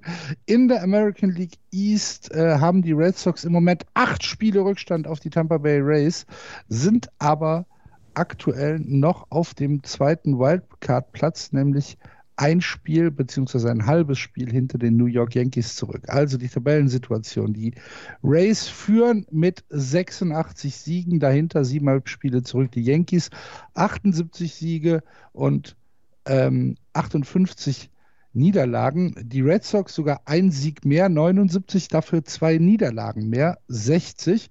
Und äh, die Toronto Blue Jays haben ein bisschen abreißen lassen. Zwölf Spiele zurück, die Baltimore Orioles 42 Spiele zurück mit 43 Siegen bisher. Das wird also eine 100 Niederlagen-Saison für die Baltimore Orioles und auch sonst nicht viel zu feiern. Aber wir gucken nach oben und sehen, dass die Tampa Bay Rays ja einfach ihre Runden ziehen, Andreas. In den letzten äh, zehn Spielen wieder sieben und drei gespielt, äh, Serie gegen die Red Sox, tatsächlich gesplittet. Äh, davor die Serie gegen die Orioles gesweept und jetzt in der Serie gegen die Twins mit 2 zu 1 gewonnen. Und morgen geht es weiter mit einer Serie in Fenway Park. Ist das für die Red Sox noch von Bedeutung? Für die Red Sox ist das auf jeden Fall für, für Bedeutung. Für die Rays ist es nicht mehr so richtig von Bedeutung, weil sie halt sehr. Ich wollte das auch so ausdrücken. So. Ist es für die Rays überhaupt noch von, von so. Bedeutung? Weil für die Red Sox geht es natürlich um, um den Wildcard-Platz, ja. ist ja klar. Ja. Aber ähm, äh, haben die Rays die Division gewonnen? Ich glaube ja, dass sie die Division gewonnen haben. Es sind noch 25 Spiele, es sind siebeneinhalb Spiele Vorsprung vor den New York Yankees. Und ich, es müsste schon mit dem Teufel zugehen, wenn sie diese Division nicht gewinnen. Und äh, Florian hat es eben gesagt, 99,9 Prozent ähm, Wahrscheinlichkeit, die Playoffs zu erreichen. Sie werden auf jeden Fall die Playoffs erreichen. als ich glaube auch als Divisionssieger, weil sie machen mal wieder sie machen mal wieder so dummes Zeug so erfolgreich, das ist, das ist halt herausragend. Die letzten neun Spiele, die sie gewonnen haben, äh, neun Saves von neun verschiedenen Spitzer, äh, Spielern. Sie haben ja keinen einzigen Closer. Sie haben ja neun, sie hauen einfach den raus, der jetzt der nächste ist wer, und wer, äh, da ist. Wer, wer da ist, genau. Ja. Wer sitzt denn da auf der Bank? Ja, Komm wer, mal her. Wer gerade in, gerade in der Nähe vom Bullpen-Tor sitzt, der, der kommt dann rein. Und das, das ist erstaunlich. Sie haben zwei Pitcher noch aus dieser Rotation von letztem Jahr, als sie die World Series er erreicht haben. Das waren Ryan Yarbrough, Pete Fairbanks, die haben damals maximal drei Innings gepitcht. Ansonsten haben sie ein komplett neues Pitching in diesem Jahr. Sie werden wieder 100 Siege schaffen können, wenn nicht alles schief geht jetzt. Ähm, das ist schon, schon erstaunlich. Sie haben keinen einzigen Pitcher, der zehn Siege zusammengekratzt hat. Gut, Siege, ja, Wins und Losses sind eher unwichtig als Statistik, aber trotzdem, du hast halt so viele Möglichkeiten bei den Tampa Bay Rays. Und sie machen dann so viel aus ihren Möglichkeiten. Und sie, äh, es ist ja vielleicht auch so ein bisschen das Testlabor der MLB, weil sie haben diese Opener-Geschichte mit eingeführt, sie haben 35 verschiedene Pitcher, die sie einsetzen, sie haben keinen Closer, das ist ja, die machen das ja unter Laborbedingungen und sie machen das vor 8000 Zuschauern bei einem normalen Heimspiel. Ja. Ne? Aber alle in Latzhosen. Ja. Aber es ist, es ist ernsthaft, es ist, du kannst nirgendwo so ruhig arbeiten wie bei den Tampa Bay Rays, habe ich das Gefühl. Ja, das ist richtig. Das ist wie, ja. wie, wie äh, keine Ahnung, bei Mainz 05. Kümmert Oder sich keiner drum. Ne? ja, genau. Es interessiert bundesweit niemanden und da auch nationwide überhaupt nicht, weil selbst da im Sumpf interessiert es niemanden. Ja, und vor allem, weil du eben, wenn du dir anguckst, ähm, sie sind das vom, vom Gesamtbullpen-ERA, sind sie das fünftbeste Team. So, das ist schon mal eine Statistik, wo du sagen kannst, oha, das ist ja nicht schlecht. Das liegt aber nicht daran, dass sie irgendwie, keine Ahnung, drei, vier Pitcher haben, die die ERA-Statistik anführen, denn äh, in der offiziellen also in der offiziellen ERA-Statistik taucht, glaube ich, kein Spieler auf, weil sie dann sich vielleicht gar nicht als Starter oder als Relief oder was auch immer dafür qualifizieren könnten. Und du hast aber eben keine Ausreißer. Du hast nicht äh, die Pitcher, die alles nach unten ziehen, sondern die sind alle irgendwo auf einem gleichen Niveau in, ihrer, in ihren Statistiken und das, das zeigt dann eben, ja, dass es eben dann dafür reicht, wenn du keine Ausreißer hast, äh, so ein gutes Earned Run Average zu haben. Ähm, und auch in der Offensive finde ich ja auch. Die wirken, die, ne, die wirken ja für mich nicht so, als wenn sie sagen, sie haben den Superstar haben sie ja nicht. Also da, dir fällt ja kein Name ein, wenn du bei den ja, Sie haben aber auf der anderen Seite auch keine Ausfälle. Ja. Das ja, ist, wir haben einfach ein, ein von vorne bis hinten super stabiles Team. Ja. Ich, und ich meine, wir haben es, äh, letzte Woche hat äh, äh, Axel das schon äh, äh, als, als Aufhänger genommen für die American League East und es ist ja dabei geblieben. Die Tampa Bay Rays haben mit 733 gescorten Runs die meisten in der gesamten MLB. Also mehr noch als das Powerhouse Yankees, als das Powerhouse äh, Dodgers, äh, selbst das Überraschungsteam Giants hat nicht so viele Runs gescored, wie es die, ähm, wie es die äh, Tampa Bay Rays gemacht haben. Und das Ganze eben ohne irgendeinen überragend heraus, he, äh, äh, herausscheinenden Starspieler sondern alle machen mit und alle scoren ihre Runs und alle äh, schlagen und äh, äh, es machen alle immer mit und es ist keiner dabei, der irgendwie hinten an steht. Das ist äh, überraschend gut wieder mal, ja. ja. Also ich schließe mich da Andreas Meinung an und glaube, dass die Division vorbei ist. Wir werden, und dabei bleibe ich, ein Wildcard-Spiel zwischen den Yankees und den Red Sox sehen. Ich hoffe noch auf äh, Fenway Park, bin mir aber nicht so hundertprozentig sicher. Aber die letzten beiden Spiele der Yankees haben mir wieder Hoffnung gegeben, nämlich mhm zwei Niederlagen gegen die Orioles und das ist etwas, und davor in der Woche äh, haben sie äh, zwei Spiele gegen die Athletics verloren und zwei Spiele gegen die Angels verloren. Das waren jetzt drei Serien hintereinander gegen die Orioles, gegen die Angels und gegen die Athletics, die du als Spitzenteam eigentlich nicht verlieren darfst. Ähm, wenn da mal so eine Serie dabei ist, weil du irgendwie einen, einen, merkwürdigen Run hast, okay, von mir aus. Aber dreimal hintereinander als New York Yankees gegen die, gegen die Ace, gegen die äh, Angels und gegen die Orioles zwei Spiele zu verlieren, boah. Das war übrigens zu viel. Das war übrigens erst die zweite Serie für die Orioles, die sie in diesem Jahr gewonnen haben. Die erste Serie. Ernsthaft? Ja, ja, die erste Serie, die sie in diesem wow. Jahr gewonnen haben, das war die, die, allererste Serie gegen die Boston Red Sox. So wir Axel, ne? Ja, genau, wo wir Axel ja. schon wieder die Saison, Saison eigentlich ähm, da hatten wir schon keine Lust mehr. Genau, genau. Da hatten wir in der ersten Sendung der, Woche, der, der, der Saison, haben wir gesagt, eigentlich können wir schon aufhören. Ja, ja. Das war die einzige Serie, die die Baltimore Orioles neben den, die oh jetzt mit gegen die Yankees gewonnen haben. Und es ist die erste Serie der Orioles, die sie bei den Yankees seit 2019 gewonnen haben. Wow. Ja. Das ist hart. das ist wirklich hart. Die Yankees vor allem, ne? Das ist hart für die Yankees. Ja das ist tatsächlich hart, da denkst du dir halt so, oh, da, äh, die Yankees, ah, die Yankees haben auch noch einen ganz großen Verlust auf dem Mount. Ähm, Jonathan Loyer-Sieger ist auf der 10-Day-Injury-List, weil er, ich glaube, Bandscheibenvorfall hatte oder beziehungsweise in der Wirbelsäule irgendwas hat. Ähm, auf jeden Fall, er könnte zwei, drei Wochen ausfallen. Oh. Aaron Boone sagt, er hofft, dass er noch, ähm, dass er noch zur Postseason wieder eligible wird. Aber im Moment sieht es nicht ganz so gut aus. Jetzt haben sie letzte Nacht ja oder gestern Abend das Spiel gegen die Orioles verloren, weil dann auch Aroldis Chapman nicht einsatzbereit war, weil er zu viel gearbeitet hatte in den letzten Tagen. Und deswegen haben sie dann, ähm, ja, haben sie dann ähm, dieses Spiel dann auch verloren. Und Jonathan Loyer-Sieger ist tatsächlich jemand, jemand, den sie brauchen können. 2,25er ERA, 68 Innings gepitcht in, diesem, in dieser Saison, 66 Strikeouts, nur 15 Walks. Er ist einer der zuverlässigsten im Bullpen der New York Yankees gewesen. Ja. Sind, ja, die Yankees, sind, sind die Yankees insgesamt eine Enttäuschung? Irgendwie Oder haben sie einfach zu viel Verletzungspech gehabt? Ich glaube, sie hatten zu viel Verletzungspech. Das kann man schon sagen, ja. Aber wenn du, äh, wenn du Aaron Judge und Giancarlo Stanton ähm, so lange bei dir im Kader hast und die haben jetzt eben auch ein paar Spiele ähm, jetzt bringen können und du holst dir mit Anthony Rizzo und Joey Gallo auch noch zwei Offensivspieler dazu, die, die für Runs sorgen können und führst oder, oder bist in der Statistik der Runs scored, aber auf Platz 21 der MLB, Platz 21 als Yankees. Das ist einfach nicht gut. Der Betting Average von den Yankees war nie gut, aber sie haben die Runs gescored. Sie haben die, sie haben die Home Runs rausgeschlagen. Und das passiert in diesem Jahr nicht. Ähm, und das ist dann schon enttäuschend. Und es gibt Gründe dafür, dass sie insgesamt nicht so gut sind. Mit den Verletzungen hast du es gerade angesprochen.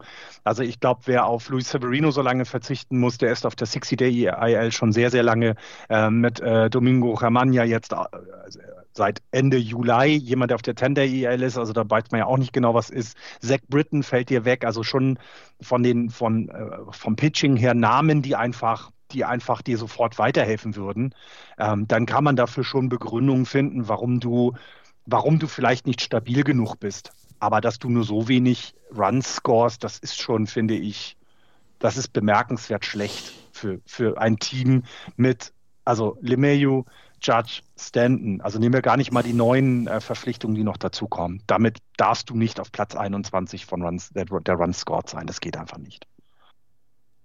Ich möchte sie nicht mehr als Enttäuschung äh, mit hinzufügen, weil sie einfach einen zu guten Run in den letzten Wochen hatten, bevor sie dann halt wieder so ein bisschen auf die Erde gekommen sind. Aber sie hatten zwischendurch einen wirklich großartigen Run. 13, 13 Siege, glaube ich, in Folge oder so. Mhm.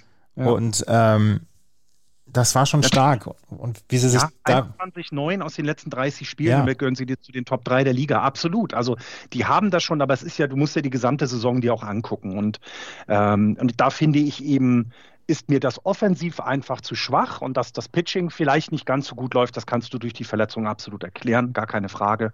Und da kann man sie auch gerne dann in Schutz nehmen. Aber so insgesamt hat man sich da, glaube ich, vor der Saison und vor allem auch nach der Trading Deadline. Mit Gallo und Rizzo hast du Leute, die das, das, das ganz kurze Rightfield der, des Yankee Stadium ausnutzen können und es fehlt, ne? Es sind immer noch so viele Spiele zu den, zu den Rays, ne? Das ist vielleicht das einfach. Vielleicht ist es gar nicht, dass die Leistung der letzten Wochen, aber es sind immer noch zu viele Spiele auf die Rays und dann ist es schon ein bisschen enttäuschend. Ja, also ich glaube auch, dass wenn ich Yankees-Fan wäre, glaube ich, ähm, dass die Saison für mich schon irgendwie eine Enttäuschung ist. Ich, ich weiß es nicht. Aber ist schon richtig, es sind schon viele, viele Leute dabei, ähm, die, die dir gefehlt haben. Bei den Boston Red Sox, ähm, wie sieht die, wie sieht die Covid-Liste aus, äh, Andreas? Elf Leute sind im Moment auf der, elf, elf, okay. ja, auf der Covid-Liste. Ja, Elf, wie der Rheinländer sagt. Wie der Rheinländer sagt, genau. Und es ist da nicht, geht ja doch was bis zwölf. was, ich, was ich halt bei dieser Liste halt interessant, nein, nicht interessant, er, äh, äh, erstaunlich finde, du hast diesen Ausbruch gehabt schon letzte Woche. Ne? Da haben wir ja schon gesagt, ach du meine Güte, da ist ein bisschen, ähm, da ist ein bisschen was los, da müssen wir jetzt aufpassen. Und es kommen dann immer noch Leute nach. Das finde ich dann erstaunlich, sagen wir es mal so. Ne? Also, dass das Virus sehr hartnäckig ist, das wissen wir alle. Aber wir haben ja auch in den letzten Jahren gesehen, dass dann so ein Ausbruch, ne, in der, gerade in der 2020er-Saison haben ja, ich glaube, die Marlins ganz am Anfang mal so einen schlimmen oder auch die Cardinals das gehabt. Aber dann hatte man das ja so langsam dann nach einer Woche auch im Griff und dann wurde es nicht mehr dass die Leute weiter ausfallen, klar, aber es wurden nicht mehr. Und dass jetzt noch wieder zwei neue Spieler auf die Covid-Liste raufkommen, das finde ich, finde ich dann wieder sehr merkwürdig. Da scheint irgendwelche Maßnahmen vielleicht nicht ganz richtig zu greifen. Die, die Red Sox, die Red Sox sind eins von sieben Teams, das noch nicht zu 85 Prozent mindestens geimpft war. Und ähm, dass deswegen dann auch manche äh, Covid-Einschränkungen, die aufgehoben worden sind für andere Teams, die ja zum Teil auch 95 oder 100 Prozent haben, ähm, dass sie die nicht durchziehen konnten. Und dann haben sie jetzt, Kike Hernandez zum Beispiel war geimpft, der hatte so eine Breakthrough-Infektion, aber es waren einige dabei, die nicht geimpft waren. Ähm, Pivetta war jetzt äh, gestern, ist jetzt, musste jetzt gestern, konnte nicht pitchen. Da ist Cutter Crawford nach seinem Spiel in der Minor League ist er angerufen worden und gesagt, ja, halte ich mal bereit, ist am Morgen dann gleich losgeschickt worden, hatte seinen ersten Einsatz. Jack Lopez hatte letztens nach elf Jahren Minor League seine ersten Big League Einsätze und hat seinen ersten Hit geschafft. Ich meine, das sind schöne Stories. Aber in einem Wildcard Race dann solche Dinge zu haben und solche Geschichten und solche ähm, Probleme zu haben, mich nervt das als Fan. Und ja, wie gesagt, es sind da ein paar ähm, Infektionen dabei, die trotz Impfung kommen. Aber wenn die Boston Red Sox eins der Teams sind, was nicht diese 85 Prozent, diesen Threshold erreicht hat, dann nervt mich das als Fan, gebe ich ganz offen zu. Würdest du ähm, dir so eine Regelung wie in der NFL wünschen? Ja, Schon. Ja. Natürlich, also die NFL tut ja alles, um diese Saison bloß auf die Beine zu stellen. Sie wollen unbedingt, dass da möglichst keine Spiele ausfallen. Und deswegen sagen sie, wir brauchen bei, bei den Offiziellen und wir brauchen bei dem rund ums Team, brauchen wir 100 Prozent. Oder haben sie inzwischen gesagt, alle, die spielen 100 Prozent. Ich finde, also es war vielleicht ein bisschen dadurch, dadurch, dass die, die MLB so früh angefangen hat, glaube ich, konnten sie es nicht durchsetzen. Ich glaube, sie hätten Sie hätten es auch gemacht, denn die Teamgröße ist ja bei NFL jetzt sogar mehr. Da hast ja. ja sogar mehr drum herum um das Team als vielleicht bei einem MLB-Team, auch was Spieler angeht. Also deswegen ist das bestimmt auch in der MLB möglich. Hast natürlich aber auch wahnsinnig viel mehr Spiele und damit ja auch viel mehr Reisen, wo du ja dann schon wieder sagen musst, hm, wie machen wir das dann alles?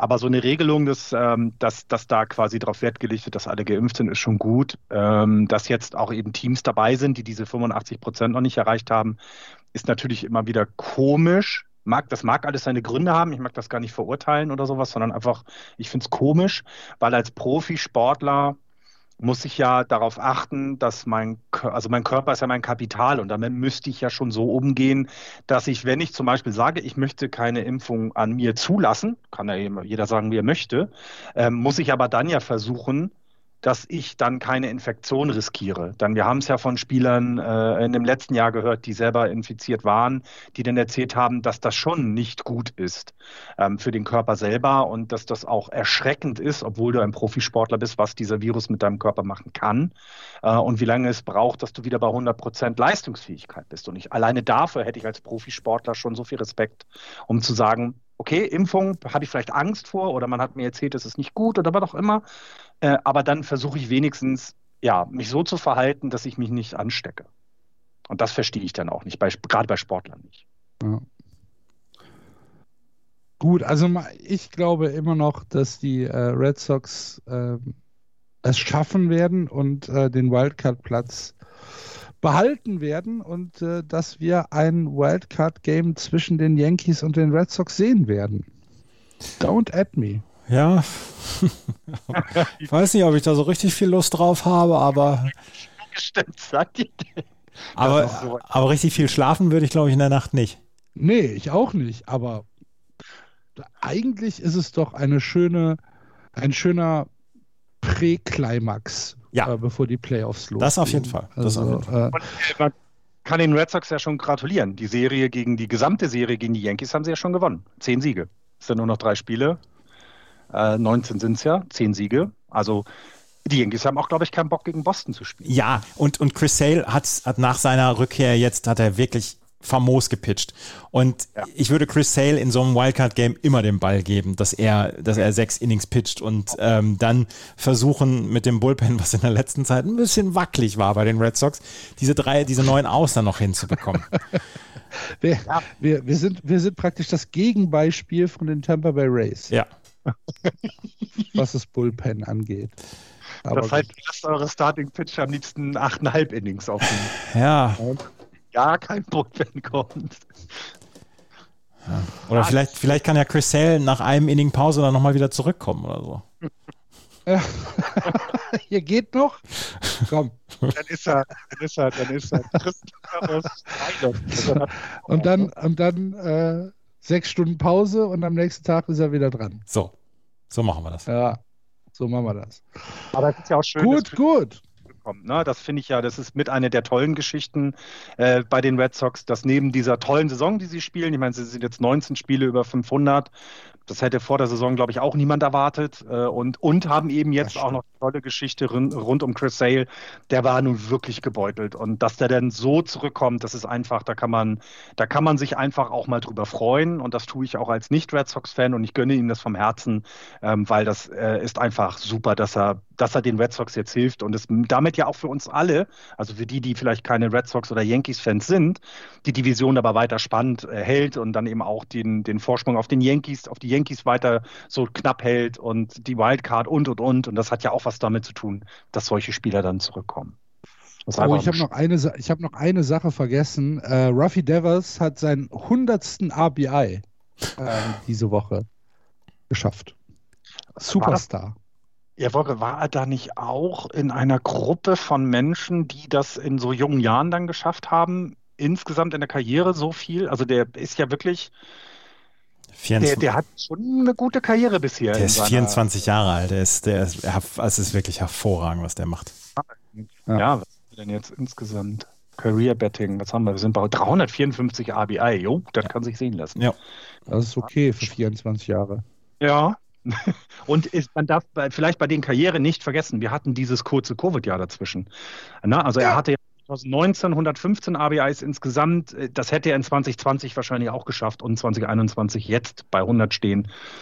Ein bisschen bei den Strikeouts muss er, glaube ich, noch ein bisschen arbeiten, aber das kriegt er auch noch hin. Ja, glaube ich auch. Er, er weiß das selbst. Ja.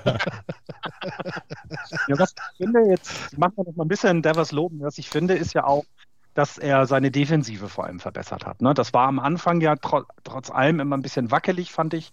Ähm, aber man sieht halt eben jetzt auch defensive Highlights von ihm. Und das finde ich dann auch gut, weil da, ne, wenn du als junger Mann so gut offensiv bist, tut dir eine gute Defensive ja auch nicht weh. Also das äh, macht dich ja nicht schlechter dann. Deswegen finde ich das auch gut, dass da, dass da auch eine Entwicklung zu sehen ist. Und äh, ja, die Red Sox werden doch sehr viel Spaß an ihm haben, finde ich. Glaube ich. Das haben wir jetzt schon. Genau, genau ja, absolut. So, lass uns Schluss machen hier für heute. Das machen wir. Vielen Dank fürs Zuhören. Ähm, ihr, ihr kennt das Spiel. Äh, Kommentare gerne immer gesehen äh, auf Twitter, auf Facebook. Äh, wenn ihr im Blog kommentiert, freuen wir uns auch. Wenn ihr eine Rezension bei iTunes hinterlasst, auch das hilft uns ein bisschen sichtbarer zu werden. Und wenn ihr uns einen Kaffee ausgeben wollt, auf unserer Homepage justbaseball.de gibt es unten rechts einen kleinen Steady-Button, da könnt ihr draufklicken und uns unterstützen. Vielen Dank an alle, die das bisher tun und vielen Dank an dich, der das dann ab jetzt macht. Das war äh, Just Baseball für diese Woche. Ich verabschiede mich für die nächsten zwei Wochen in Urlaub.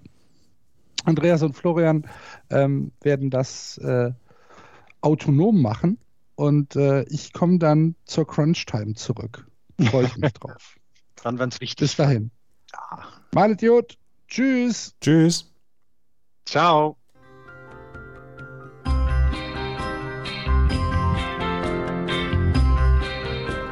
Das war Just Baseball. Ihr findet uns auf justbaseball.de, bei Facebook, bei Twitter und natürlich bei iTunes.